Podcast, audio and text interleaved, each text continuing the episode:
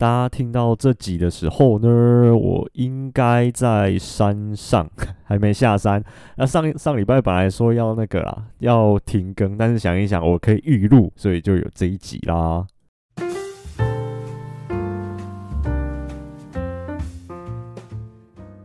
Hello，大家好，欢迎收听《登山者日志》，我是 y u s u g u。今天是久违的登山小物分享，因为上一次好像分享是第三集，然后很久很久很久以前。等一下我看一下到底多久。我刚才有认真的做功课，就想说，嗯，最近还是其实还是有新增一些小东西，然后可能也还是可以跟大家分享这样。哇，上一次是二零二一年九月的时候，登山小屋有那个有这个系列，然后嗯。时隔了好几年，一年多，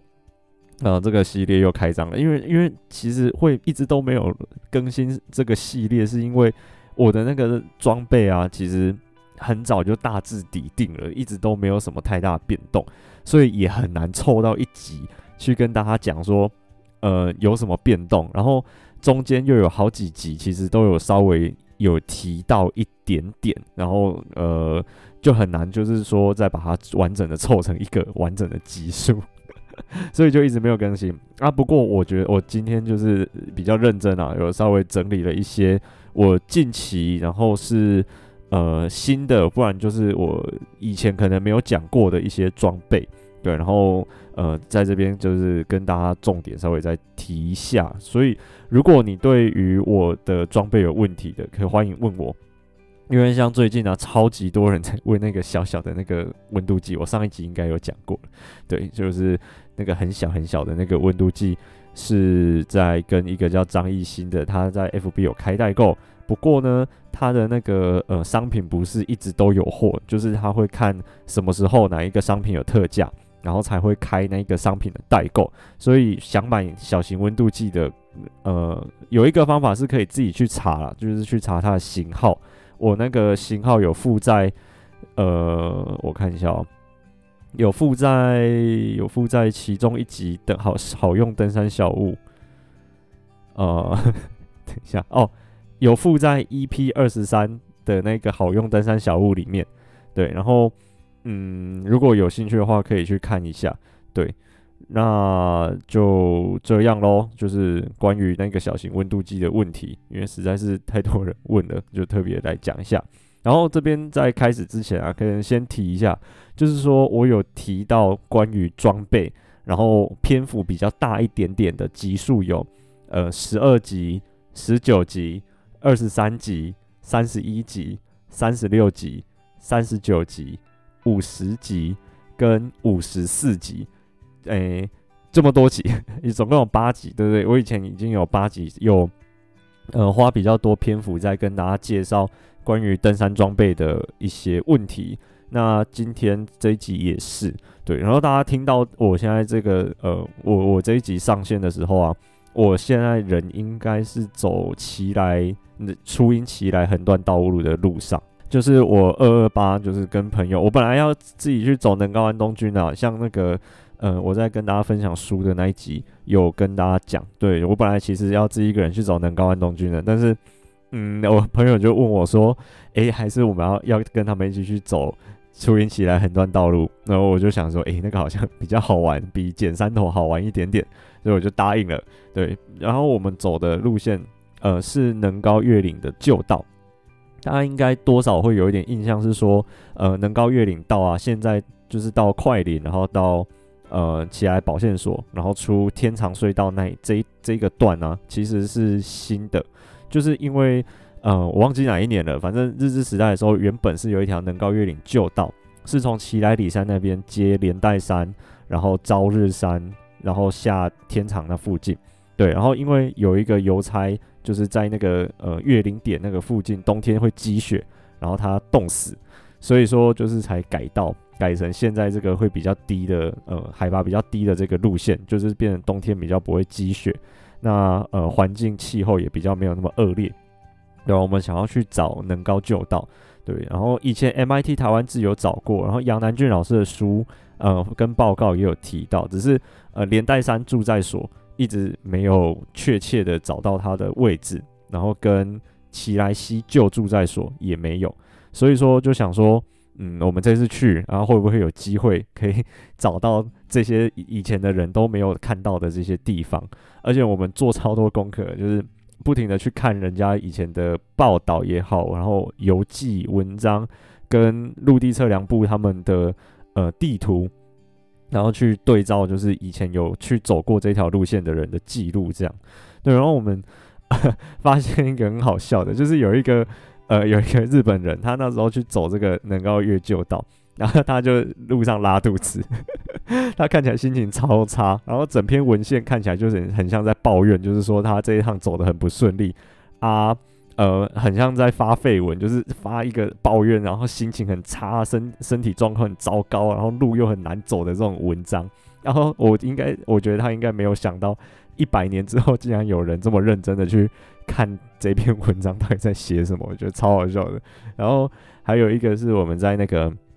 呃开放博物馆，诶，我自从那天发现开放博物馆这个东西之后啊，我真的是最近常常在逛。啊，是在上面输入关键字就可以了。就是呃，例如说输入台北啊，就会有很多呃关于台北，然后放在开放博物馆资料上面的资源，现代的也有，然后以前旧的一些照片啊，或者是一些资料，然后可能是文章，然后有可能是书画，然后也有可能是植物或动物等等的，就是不一定，各种东西都会在上面。对，我们就是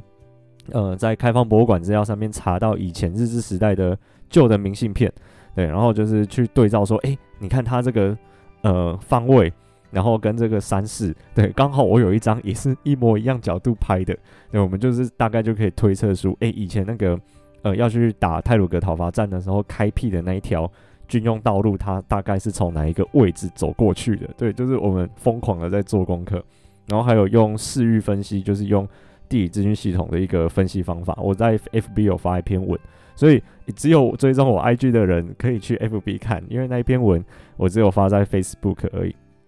那然后就是在讲大概怎么做视域分析啊，然后跟一些呃有的没的东西这样。哎呀，然后那一篇文其实 有一个我觉得蛮有趣的是，就是我知道有一些研究生或者是学生在听我的节目，对然后其实读研究所之后到现在啊，我觉得呃在学习这件事情上面。我最大的转变是，呃，以前如果遇到不会的东西，其实就会有点放弃，然后或者是就卡住放在那边，然后可能要需要有人来帮我或协助我，我才有办法继续前进。然后，但是呃，读完研究所，然后到现在，呃，做研究相关的工作两年，接近两年了之后，就是我的那个嗯状态会比较变成是说，如果遇到不会或者是卡住的。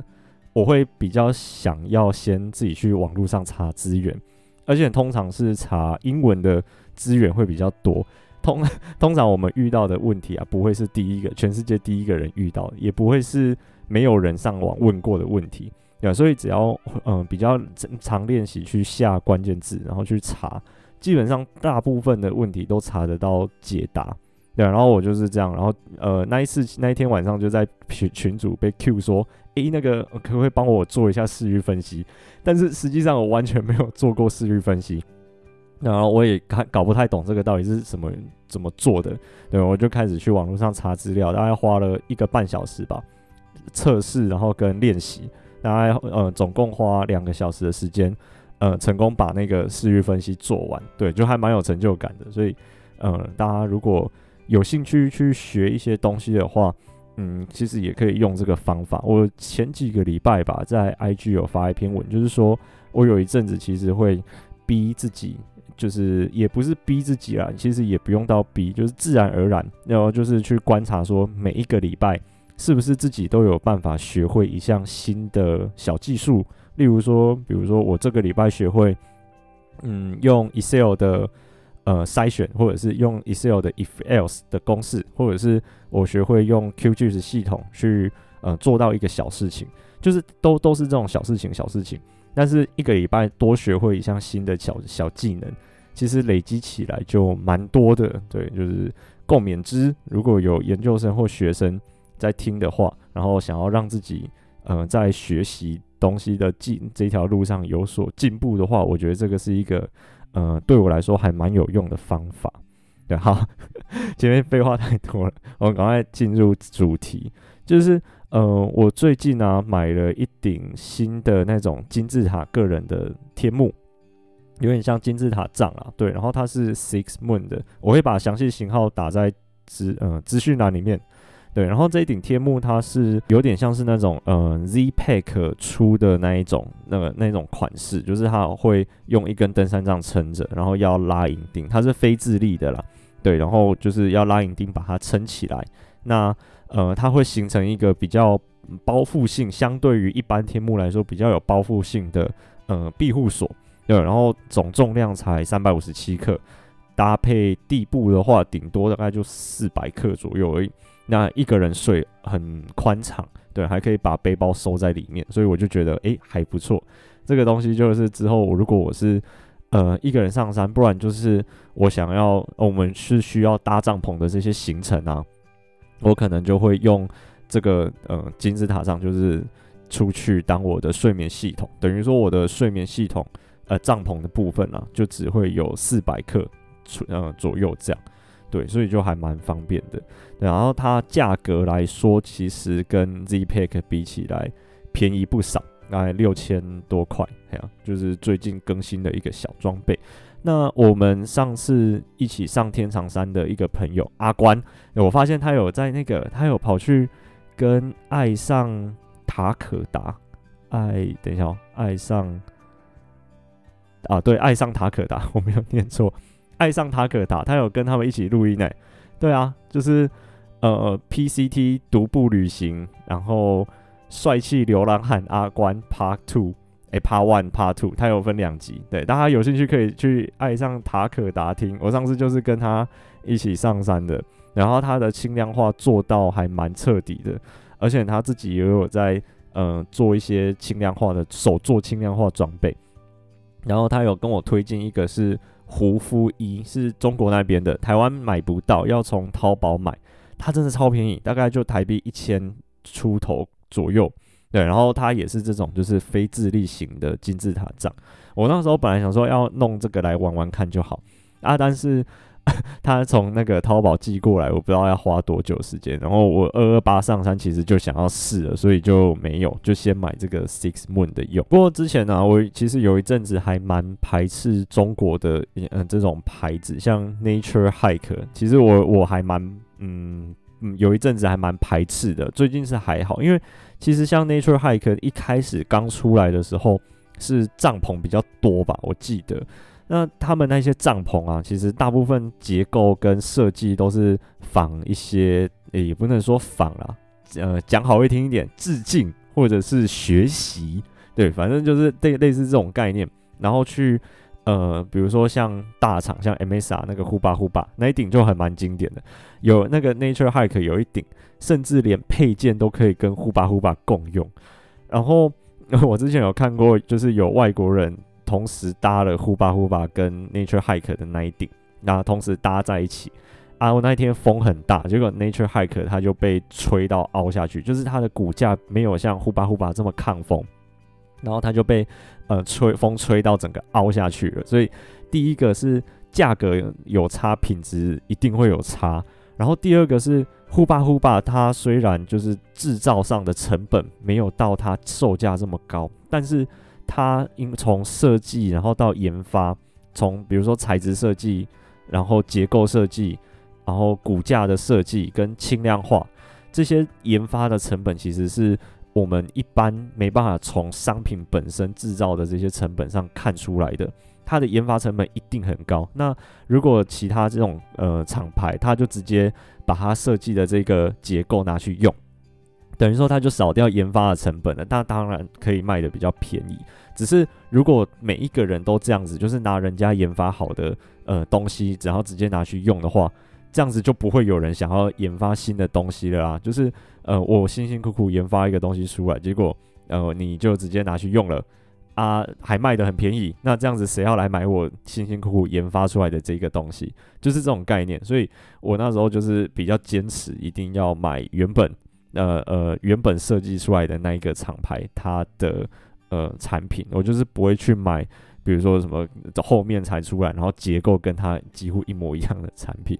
对，大概是这样，对啊，然后呃，其实这个东西其实也呃技术门槛还是很高的，就是它研发的难度，因为我们如果帐篷要做的轻量化，或者是说嗯那个骨架要做的比较少的话。呃，头部空间其实很容易被牺牲掉，就是会变成很像金字塔状的那种呃结构，它就会是平的，从顶端最高点，然后连接到地面，它会是一条直线。但是我不知道大家有没有发现，大部分的自立帐，就是像呼巴呼巴，或者是像 Big Age，就是 BA 的帐篷，他们在头部的地方啊，其实都会有一个弧度，变成说它是从最帐篷的最高点，然后到地上的这个。呃，线条它是曲线的，等于说我们的头部空间就会比较大。然后这个其实比较难做到，因为每一个帐篷现在其实呃轻量化或者是材质什么的，都几乎有一个呃有一点到达那种嗯极限吗？也不是说极限，就是大部分都已经有一个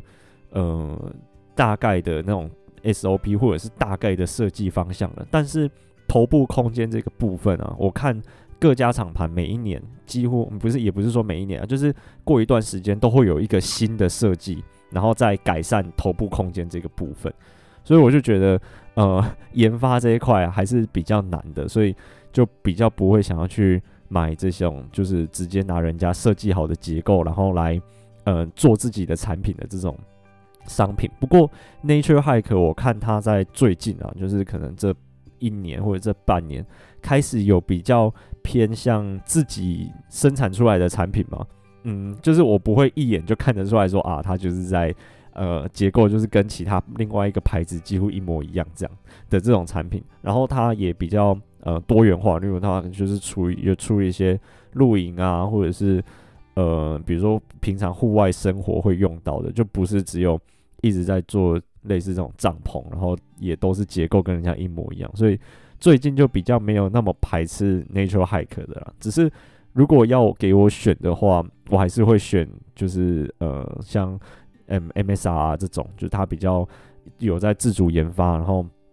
呃经验比较丰富的。我相信可能品质还是会稍微好一点点，虽然比较贵，对，但是一分钱一分货，这没办法，对啊，所以呃大家可以自己考量看看。那前面有讲那个会讲到这个，是因为前面讲的那个中国那个胡夫一，它的结构我觉得很怪，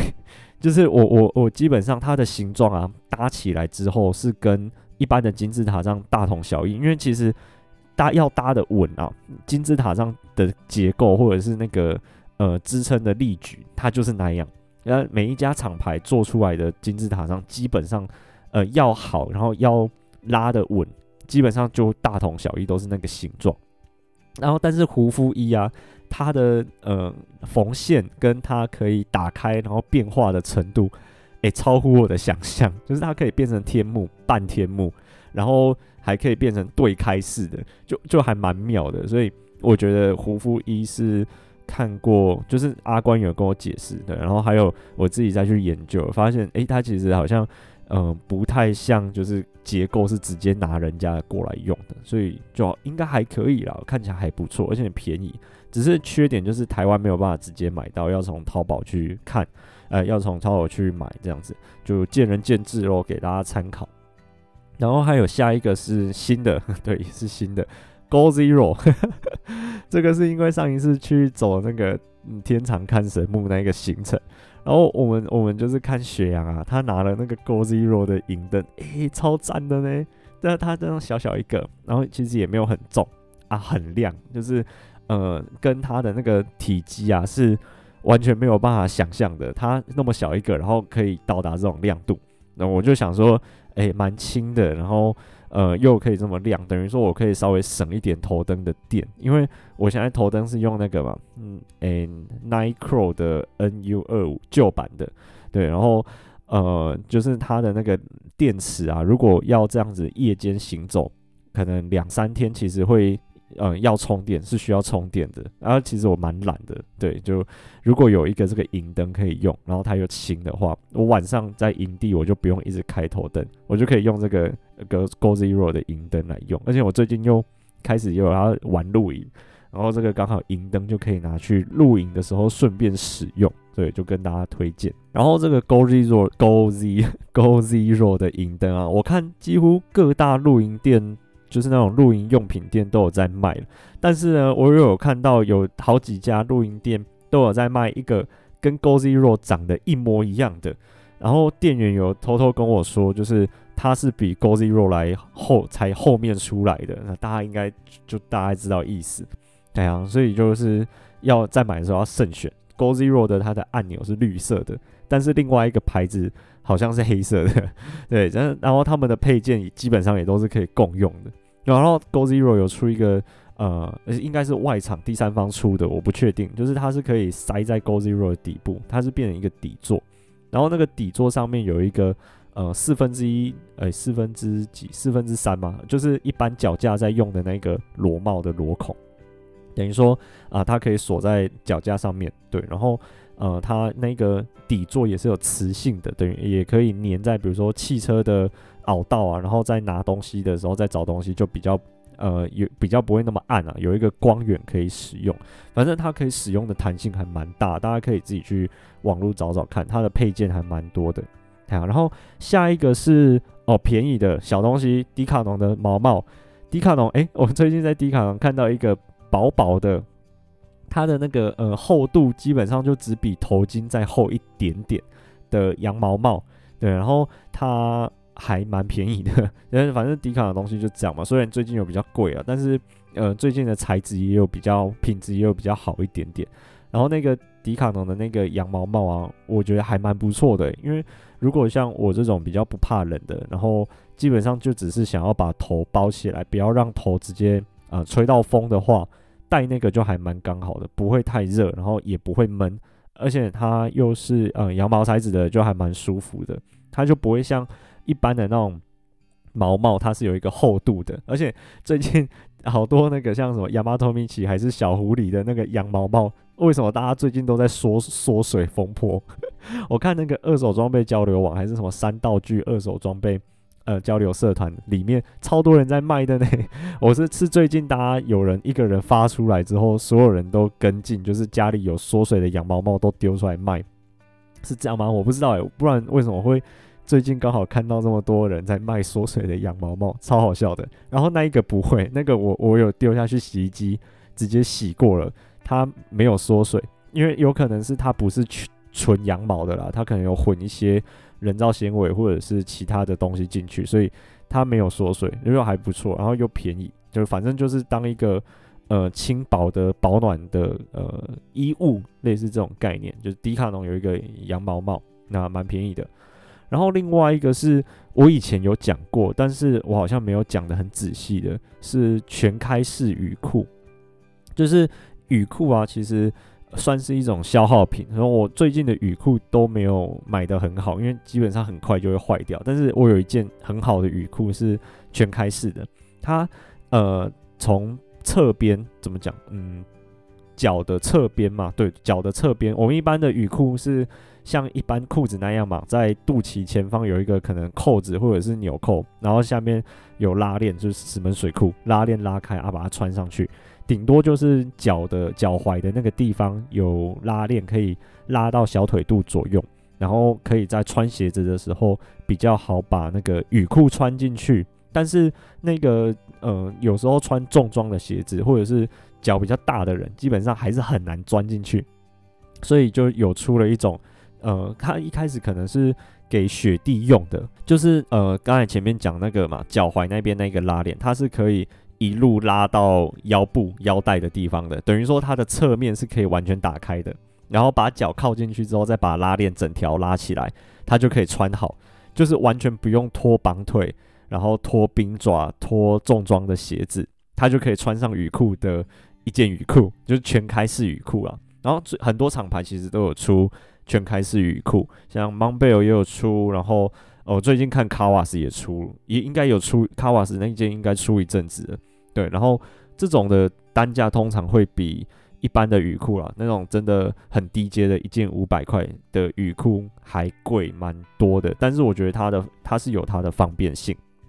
嗯，就呃看大家怎么取舍。我是觉得，如果是习惯穿登山鞋然后加绑腿的人，那全开式雨裤就很适合。我会想到这个，是因为我上一次穿雨鞋，然后我因为一一次下太多了，上次实在是那个海拔落差有点大，然后全部都是下坡。然后有点抖，我的那个脚趾甲有点黑掉，就是乌青，对，撞一直撞前面撞到乌青，然后我就想说这次要穿登山鞋，对，然后加可能加绑腿这样，所以我就这次上山我会带那个嗯这件全开式的雨裤，对，就是会比较方便啊，不用等于说下雨了我要先啊脱掉绑腿，然后还要脱两只脚，脱完绑腿之后呢，我要再脱登山鞋，然后脱完登山鞋把雨裤穿起来。然后再各穿好登山鞋，然后再各穿好绑腿。我把这这个这些程序做完，其他人我那个其他朋友他们都不知道走多远了，所以 就想说这次就带呃全开式雨裤。然后如果下雨的话很快，反正侧边拉链一打开，那我腿靠上去，拉链再拉起来，就完全就可以马上穿好，就还蛮不错，蛮方便的。嘿呀、就给大家参考。对。然后前面也有讲我的那个头灯是 Nycro NU 二五嘛，那我这个记得在前面有有一集好用登山小物也有讲，对，然后它出新版了，我前几天看 CP 也有分享，对，只是我不太确定新版到底有没有跟旧版有差到这么多，虽然说旧版好像。呃，停止制造了吧？之后应该能买到的都是新版。对，大家如果有兴趣的话，可以看看。它最大最大的差别就是它，我觉得最有感的差别了，应该就是把 Micro USB 的那个充电孔改成 Type C 了。诶，那个上一颗 NU 二五，它用 Micro USB 真的超级不方便诶。等于说我上山，而且我又是 iPhone，等然后等于我上山呢要呃带一条 iPhone 的线嘛。然后再带一条 Micro USB，那如果我的 InReach Mini 要充电，我还要再带一条 Type C，我要带超多线上山，然后我又不想要用那个呃外面那种比较杂牌的那种呃线，然后它可能是一一条，然后连接多个不同转接头的那一种，我就不太喜欢用那一种，我就还是想要用呃它原厂的线，就很麻烦。对啊，是超麻烦的哦。还有一个要充电，我的手表，这个等下后面会讲。然后等于我上山一趟要带超多条线的，那搞得整个背包都是线，很烦呐，对吧？然后它如果 NU 二五它是新版是 Type C，我至少可以少带一条线，对，就是呃，我只要我的等于说我的 InReach Mini，然后跟头灯我就可以用一条线就好了，我就可以少带 Micro USB 那一条，然后方便一点点啦，对，然后呃，它的灯啊，就是主灯白色那一颗灯，从一颗。改成两颗的样子，然后光源应该会比较均匀一点点。哎呀，我在看，我在猜啦，因为我还没有实际呃测试过。不过我应该不会买，因为就等我这两颗 NU 二五用烂了，我再考虑看看。哎呀，然后呢，呃，还有一个是接下来还有一个是那个前面讲的那个 Garmin Instinct Solar Two Instinct。Inst Inst Instinct，好了，反正就是那个啦。我会我会打在资讯栏哦。大家如果觉得不知道我在念什么鬼东西的话，啊，去资讯栏看，它有它的型号。这是我的手表。我记得我前面在有一集好用登山小物介，就是讲说我上山，呃，测试我运动表现，我是用小米手环六。然后后来我就把那个卖掉了，因为我我不知道为什么我戴小米手环六，它感应器的那个地方啊。就是它 sensor 的那个地方，我会过敏，超怪的，对不对？就是它那个地方明明就是也是一片看起来像亚克力或者是玻璃之类的东西哦，但是它只要在侦测我心率或者血氧的时候，它会有那个呃红色的那种或者绿色的闪光嘛。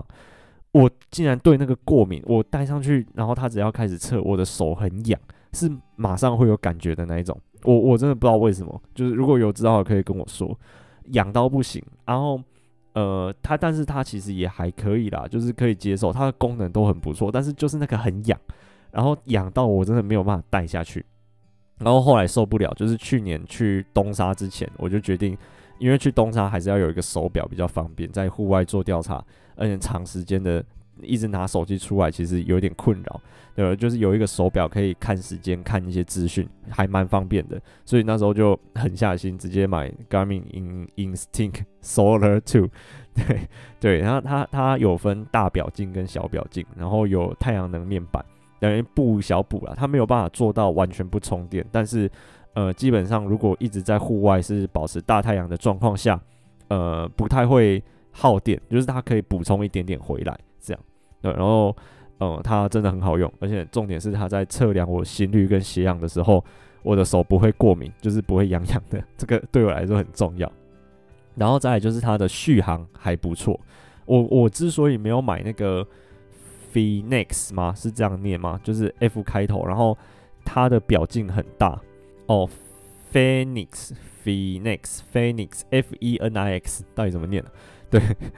然后我之所以没有买那个，是因为它的表面实在是太大了，然后我的手其实没有很大啊，戴那个上去啊，那第一个是没有很好看，然后第二个是它会影响我手往上折的这个动作，那我就是觉得不太舒服，所以我后来还是选择那个 Instinct Solar 对这一颗，但是我我看许阳戴那个 Phoenix 七就还蛮好看的，因为他的他整个人就比较高大嘛，所以。戴那个就比较刚好，我没有那么大只，所以就没有挑这个。但是它的功能就比较多了，因为第一个它是彩色表面，它可以装地图，就是装离线地图去看。然后呃，它还可以听音乐，还可以控制音乐什么的，然后就功能会比较多了。但是我觉得我用不到那么多功能，所以我就买那个 Instinct Solar，大家可以自己去比比看。对，价钱也差蛮多的，嘿。然后我觉得我现在这支就蛮够用，续航也还不错，就是充饱电。那如果没有开启 GPS 的状况下，基本上可以用快要三十天，对，就不用充电，还不错。那当日常手表也 OK，只是它远远看真的有点像是那个呃 G-Shock，它的形状真的有点像 G-Shock，对，有有点像小朋友手表了，但是也还好，就是造型还算好看。然后它有分什么冲浪版、一般版跟军版。就大家可以自己再去选，OK？那这个就是我的手表，之前也是有一两个人在问，嘿啊。然后下一个是我的相机，因为我我我这今天录这一集之前呢、我去翻了我所有之前有关于嗯有关于登就是这种好用登山小物或者是装备的集数里面，到底有讲到什么样子的装备。然后我发现呢、有一集我是在讲我爬山的摄影器材。那时候我还是用 EOS M，然后加 EFS 十八到一三五的呃镜头，然后再用用转接环转接到 M 的相机上面。对，那那一个那一个呃组合，其实我很爱用，就是它很轻，然后对焦速度快，那基本上拍大部分的场合也都够用，因为等效全片幅的话，大概就是二八到两百左右的那个焦段。其实也很够用，对，要拍什么都方便，然后也帮我拍过很多很漂亮的照片，然后只是后来就是想说有没有办法再更轻量化一点点，然后后来我就把它相机换成 RX 一百 M 三，对，就是 Sony 的 RX 一百 M 三，就是有点像是人家都说像是黑卡啦，就是那种卡片机，那它的等效焦距是二四七十，它也帮过我帮我拍过很多超级漂亮的照片，对，但是呃后来。它的一寸感光元件对我来说实在是有点太小了，然后后来就把它卖掉。然后后来几乎有一阵子很长一段时间，我都是背我的全片幅相机，就是六 D，然后加二四一零五 L 上山，超级重。对，但是拍出来的相片基本上品质就比较好，然后我也比较能接受一点点。然后后来就是呃呃，在其实，在六 D 买的时候，我因为我把 EOS M 卖掉了嘛，然后我就用差不多那个钱去。换了一台富士的 XT 二十，然后加一颗它的 kit 镜，就十八五五的 kit 镜这样。然后我会那时候会想要换这台相机来，是因为它的富士的颜色蛮吸引我的。结果买来之后，我才发现，诶、欸，富士不同的系列跟不同的机型，它的那个底片的效果是有差的。然后我那个 XT 二十，它是比较偏中阶或者是入门的机型，然后它的那个呃。胶片，它叫胶片模拟啊，就是底片模拟的呃呃那个风格就没有那么多，可恶。差那 X 二十哎 X 十十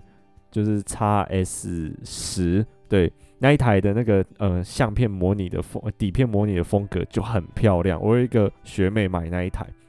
然后我跟她借来玩，就为为之听为之惊人呢，超美的。然后现在就呃